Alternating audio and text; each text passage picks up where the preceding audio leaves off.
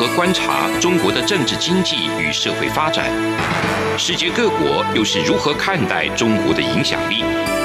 而两岸间有哪些焦点议题与新闻事件？深入解析，多面向的透视中国。欢迎收听《这样看中国》。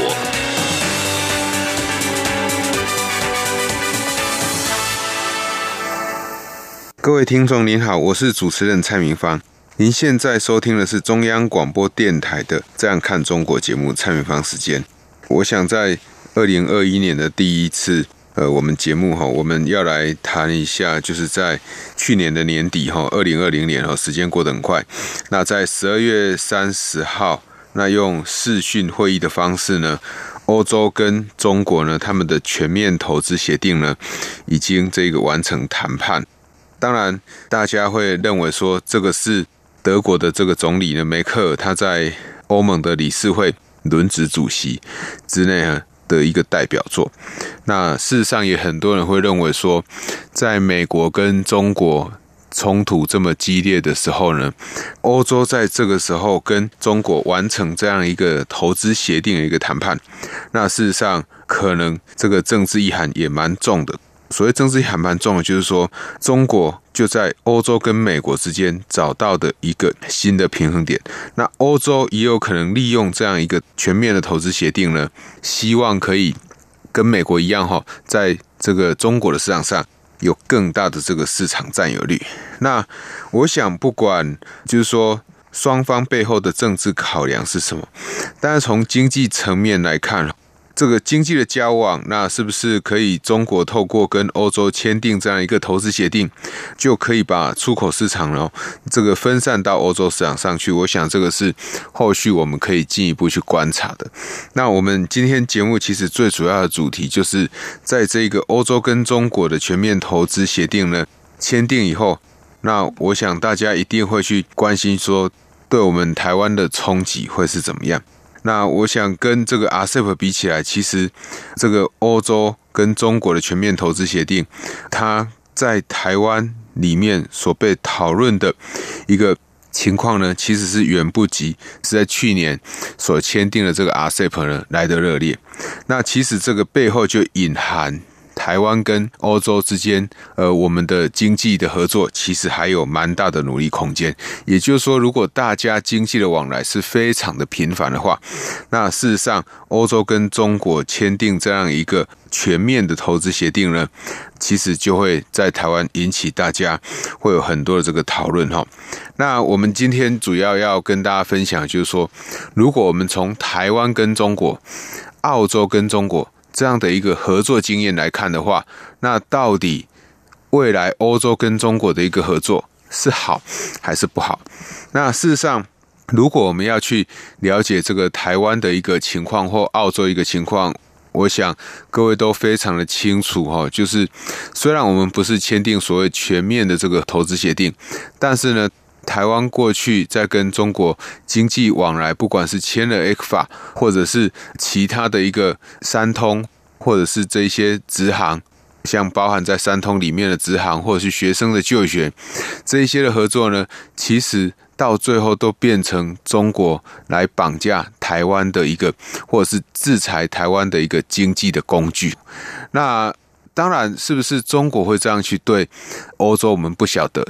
但是至少我们可以看得到，就就是中国对于台湾，比如说限制中国的学生到台湾来念书，他现在限制中国的学生到澳洲去念书。那他禁止一开始是禁止中国的观光客这种团客呢到台湾来旅行，那后来又透过禁止自由行到台湾来旅行。曾经有一段时间之前，台湾的县市长。刚完成选举的时候，那时候目前的这个中央的执政的民进党大败的时候，当时有许多国民党的这个县市长呢当选了。那当选以后呢，就也曾经传出，就是中国要有这个观光客可以有条件的来台湾，但是是到国民党。级的这个执政县市呢，去这个观光。那换句话说，就是理论上大家都会很单纯的认为，经济归经济，政治归政治。但是特别是遇到中国这样一个国家，特别是像中国共产党这样一个政权的时候，整个情况都会变得非常的不一样。那另外一个就是从澳洲来看的话，其实大家也可以看得到，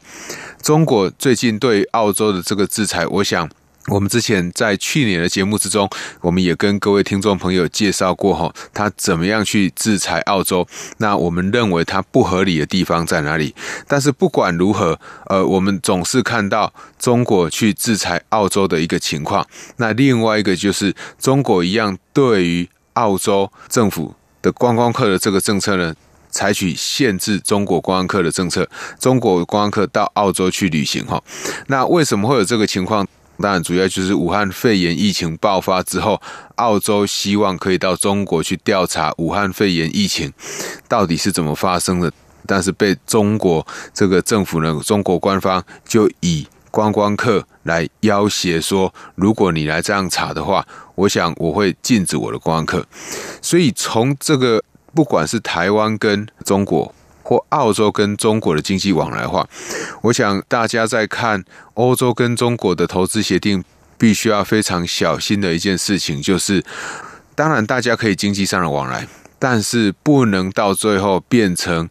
欧洲去单方面的依赖中国。当一旦欧洲单方面片面的依赖中国，或对于中国的依赖越来越深的时候，往往在最后就很容易会面对这个变成中国去制裁欧洲的一个工具。那我们都知道，呃，虽然欧盟他们已经是一个非常自由化的经济体，自由开放，但是在欧盟里面，其实欧盟中间里面的各国，他们的贫富差距都是非常大的。在欧元区里面，各国的贫富差距也是非常非常大，因为这个像德国、法国这些国家，普遍来讲，他们的所得水准是比较高的，经济发展也是比较好的，也是有一些经济的硬实力，就是扎扎实实的这个制造业来带动他们的一个经济的成长。但是呢，对于许多中东欧的国家来讲，这些国家通常都是以农立国。或者是他们需要的是许多的这个观光客到他们那个边去玩、去旅游、去消费。当这些中东欧的国家，如果他们的农产品它是没有办法出口到这一个中国去，那变成他们必须要依赖中国的这个观光客的话，那其实最后。我想很难不走回过去台湾跟澳洲面对中国经济制裁的这样一个老路。那如果你要避免中国的经济制裁，当然就必须要跟中国不断的维持良好的关系。但是这样的关系会不会去影响到欧洲或中东欧国家这个利益呢？我想这个是后续必须要再观察的。那对德国而言呢？我想当然大家都会希望说，诶，可以进去中国。我想德国跟澳洲或日本跟这个澳洲有一个很大的不同是，不管是德国还是日本，他们对于中国市场，特别是汽车产业的依赖是非常非常深的。也就是说，这些日本，好，我想日本有很大的这一个汽车的工厂，也有很大的这个汽车的这个生产汽车的这个企业。那德国更不用讲。德国在汽车方面，我想包含 Benz、包含 BMW 这些很大很厉害的这个汽车厂呢，他们都会希望他们的产品可以销售到中国去，甚至 BMW 在中国也有盖一个很大的这个汽车的制造工厂。因此，在这样的一个情况之下，就德国本身的利益来讲，当然他会希望他的厂商可以到这个中国去投资，但是反过来讲。如果中国的厂商要到欧洲去投资的时候，请问他会到哪一些欧洲的国家去投资？如果他还是要走生产的老路，走生产制造老路，我想就会跟很多的美国厂商一样，比如说跑到波兰去投资。我想波兰有很多美国的这个食品工厂，他们生产的产品以后再卖回去美国。那当中国的这个企业，它开始到这个。欧洲的国家、欧盟的国家去投资的时候，那一样的，它也会影响到这个欧盟里面这些国家呢，对它的一个经济的这个依赖程度。所以在这样的情况之下，我想，当然我们看到欧盟跟中国签了这个全面的投资协议呢，大家会有一些这个想法或有一些担忧以外，其实大家必须要去注意的，或者是必须要知道后续它会影响的是什么。更重要的是，欧洲跟这个中国他们的全面投资协定呢，呃，很多人都会认为说这个是中国“一带一路”的倡议以后呢，促成“一带”的一个重要的经济工具。那在这个“一带一路”上面，这个“一带”的经济工具，我想。在这个一带上面，其实大家也知道，很多的国家，特别是像过去大家在讨论美国要禁止华为的这一些基地台的一个架设的时候，其实很多中东欧的国家都用了很多。华为的这个基地台，就像印度一样，但是呃，大家可以知道，中国去用了那么多廉价基地台架设在别人的国家里面，通常这个目的都不是只有我卖机台给你而已，而是他有可能会顺便收集这些国家的资讯。那一旦掌握了资讯，在现在这种高科技的时代之下，我就可以去分析这些国家里面这些人民。他们的一个消费模式或生活的模式，就可以进一步推出更适合的商品，那有可能来影响这些欧盟里面的一个消费者或者是厂商。我想这个是后续里面必须要去注意的。那从台湾来讲的话，其实我们还是要回来这个台湾的立场哈，就是欧盟跟中国签了这个所谓的全面投资协定。当然，对这两国国家来讲，他们是希望他们的投资可以更畅行无阻。但是，我想这个也可以提供给我们台湾一个借鉴的机会，就是台湾应该也要好好去思考如何跟欧洲有更好的这个连接。好，我想我们现在。台湾政府有派了很多驻欧洲，包括这个，特别是驻法国的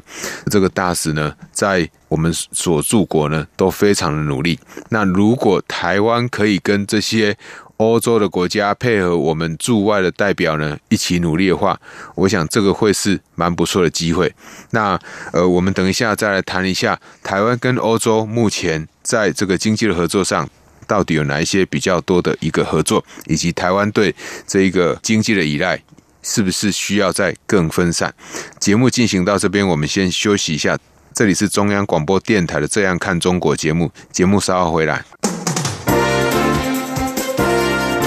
从两岸、国际、历史文化与财经等角度透视中国的《这样看中国》节目。每周一到周五晚间九点三十分到十点，在中央广播电台播出。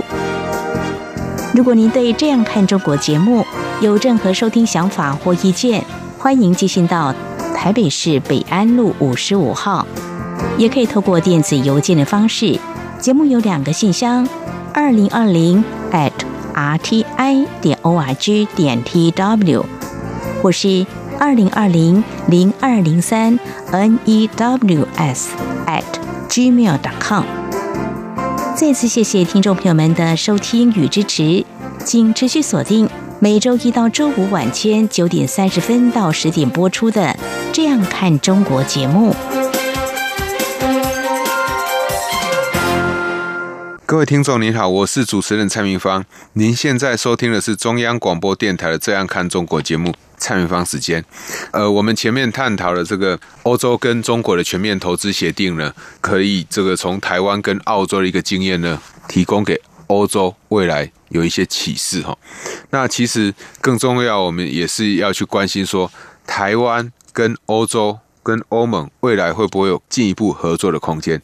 那其实比较重要的地方是，我想大家都知道，自从蔡英文总统上台以后呢，在我们的一个产业上推动一个非常重要一个产业，就是绿能。那在绿能里面呢，又特别以这个风力发电，这个离岸的风电、风力发电，那更受到这个各界的瞩目。那在离岸风电的部分，我想欧洲是一个许多国家里面非常不错的，蛮多做风力发电非常厉害的这些厂商，不管是制造风机的。安装风机的，或者是做这种离岸风电的融资架构的，我想在欧洲这个市场上面都已经算相对成熟了。那所以这部分是台湾在跟欧洲进一步紧密结合的部分。除了这个新的离岸风电以外，风电的产业其实就蛮大了哈。那另外一个就是台湾过去像在自行车的产业上面。也有跟欧洲一些合作。那我们台湾的像这个 ASUS 好，或者是像台湾的台达电，在这个欧洲呢，欧盟里面，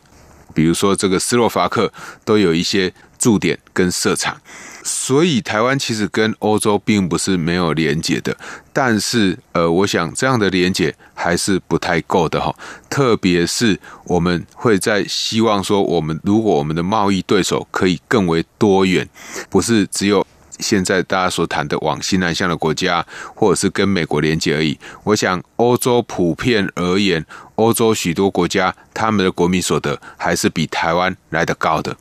那这些欧洲国家，他们的消费能力也不弱。如果台湾可以跟这些欧洲的国家有进一步的这个往来的话，我想这个对于台湾的经济呢，又会。可以表现得更为强韧哈，所谓更为强韧的意思是说，你不会因为受到单一国家经济情况的变化，就造成你的经济有很大的一个这个影响。那在最近，台湾有许多媒体还是不断的在提出说，我们台湾呢，对于中国其实这一个依赖并没有降低，为什么呢？因为台湾其实已经连续好几个月，我们的出口的表现都非常非常的好。那出口的表现很好，当然也集中，特别是在出口到中国上面，以及出口到美国上面，这个表现都是非常的杰出。但是出口到欧洲的部分呢，其实就相对比较逊色一点。那这个也某种程度凸显说，台湾跟欧盟中间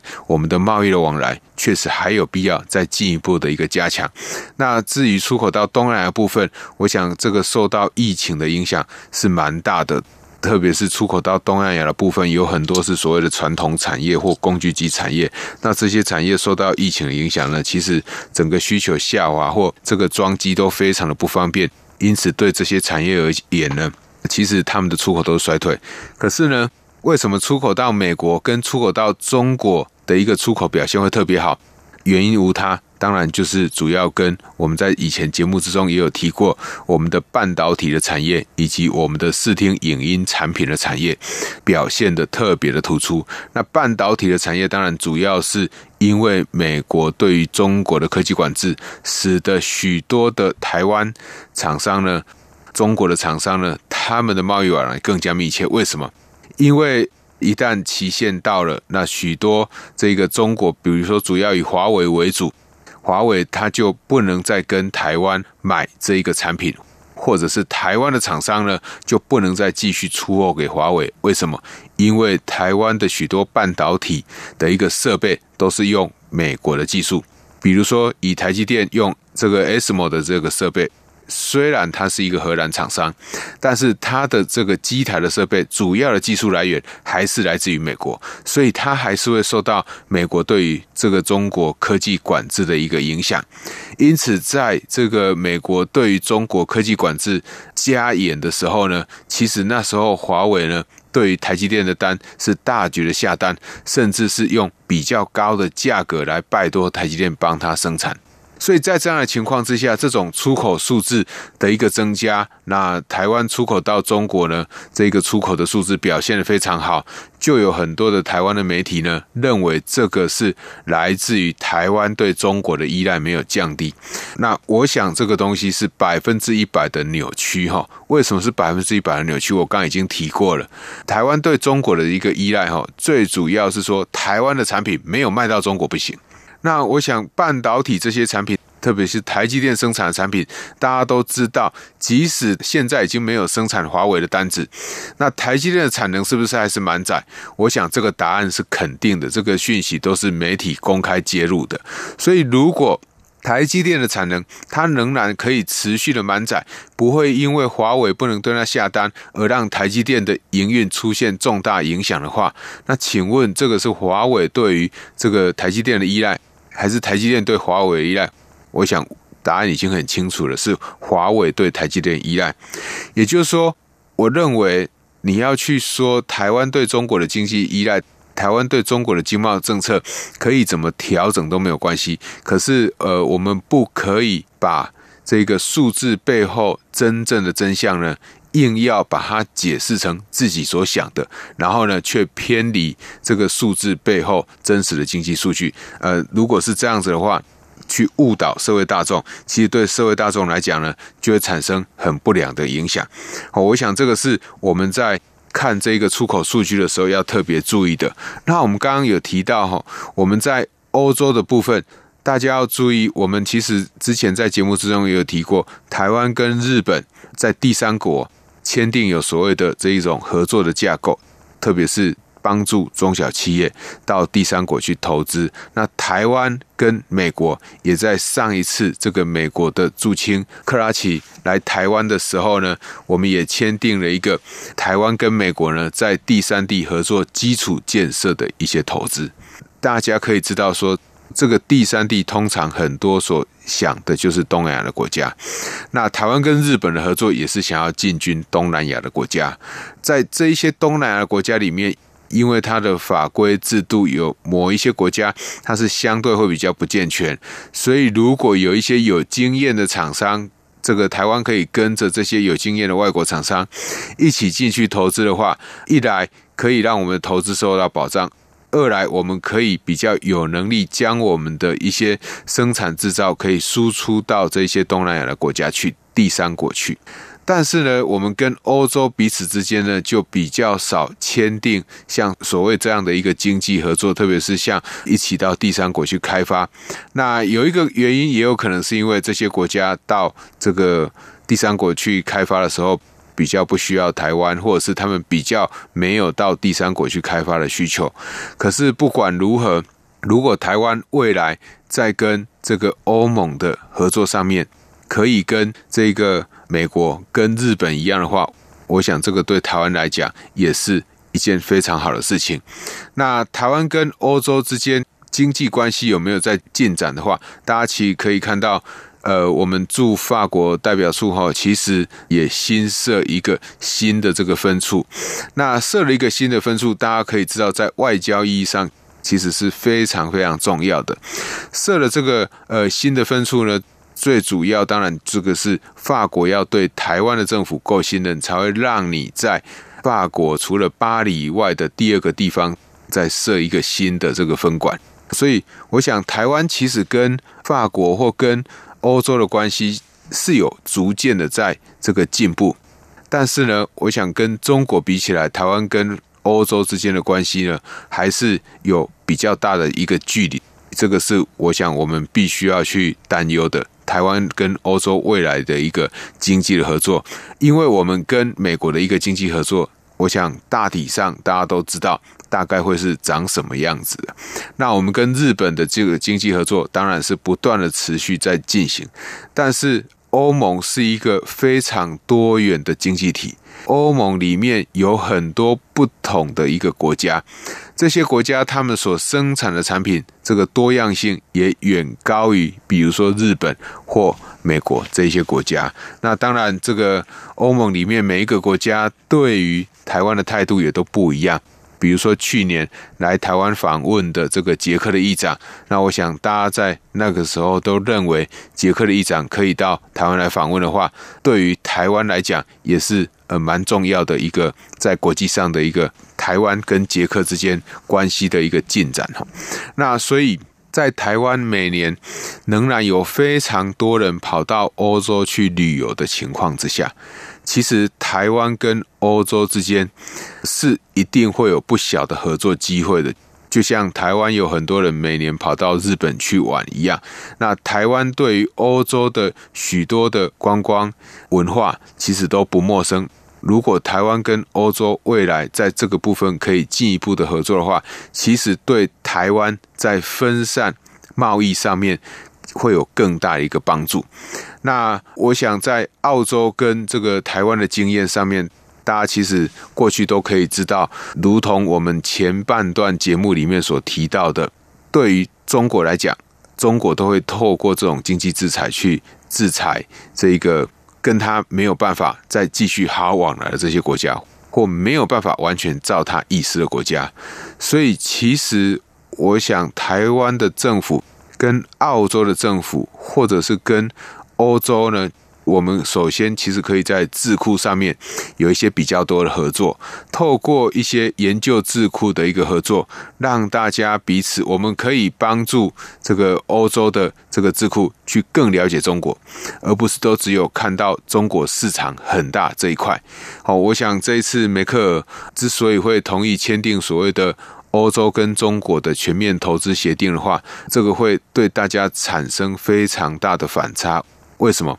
因为当以美国为主的这些世界主要经济体都在担忧中国，那我们也可以看到，中国在这几天也有很多的中国企业被这个美国市场准备要下架了哈。那所以在这样的情况之下，大家都在担心中国的角色的时候，欧洲还敢跟中国去签订这么大的一个投资协定的话，显然。一来，这个欧洲有特别了解中国，或者是他完全忽视了中国所可能产生的国安疑虑哈。